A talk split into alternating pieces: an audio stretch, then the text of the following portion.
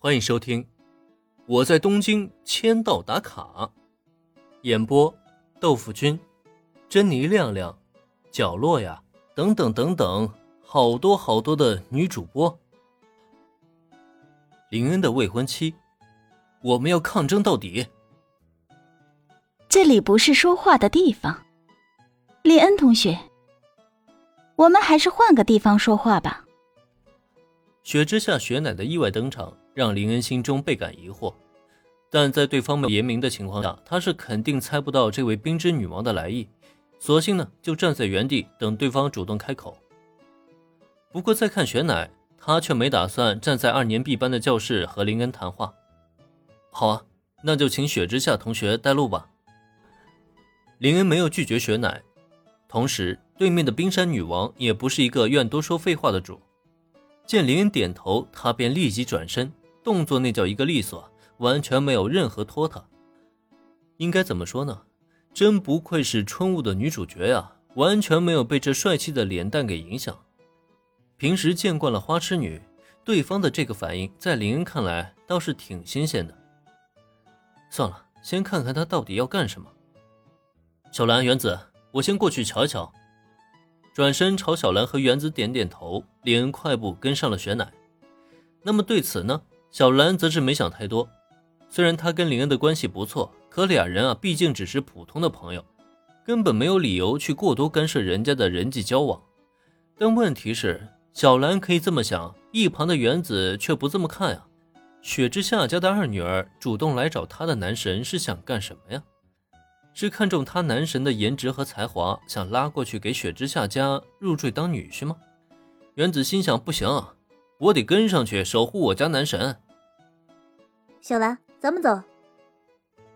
说到这里，原子二话不说，一把拉上身边的小兰，这让本身想转身回教室的小兰顿时一愣。哎，原子，这是林恩同学自己的事情，咱们跟上去不好吧？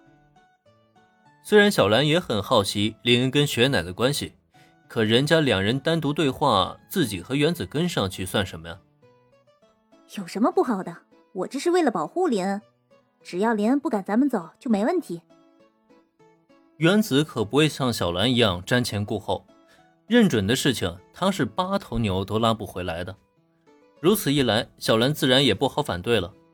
虽然以他的力量轻轻松松就能将原子拖回教室，可也不知道为什么他完全没想过这么做，反而任由原子拖着他一路追上前方的林恩。林恩。我们跟你一起去，可以吗？追上林恩，原子虽然表情很是轻松自然，可他暗中却观察着林恩的反应。当然可以啊，这有什么不可以的？还好林的反应让原子松了一口气。看样子林恩跟那个雪乃应该没什么特殊的关系，至少这样一来，就算雪之下家想拉着林恩去当上门女婿，他也有足够的理由去拒绝雪之下家。不过呢，那个雪之下家的二小姐，她来找林恩到底是想干什么呀？同样的问题，不仅原子在思索，林恩呢也同样在考虑。但他也知道，现在想的再多也没用，索性到最后也就放弃了思考，一路跟随走在前面的雪乃，直到他站定在一间教室门前。这是侍风部，还真有这个社团啊！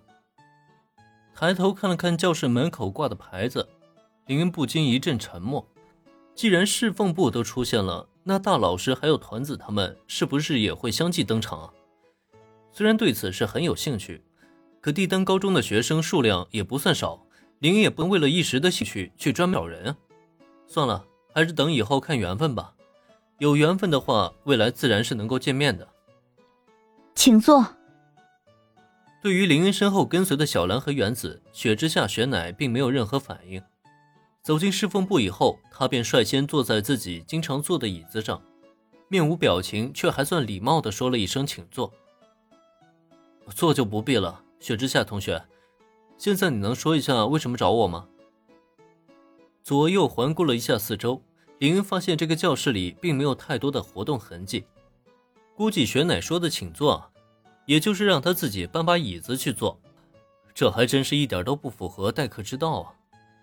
不过林恩呢，倒是也没纠结什么，更没有去搬桌椅，只是站在原地凝视着端坐在椅子上的雪之下雪乃。他不觉得与这个冰之女王对话会进行很久，大概在确认了对方的目的以后，他就会告辞离开吧。毕竟说句实话，他有些应付不来这种冰山型的美少女。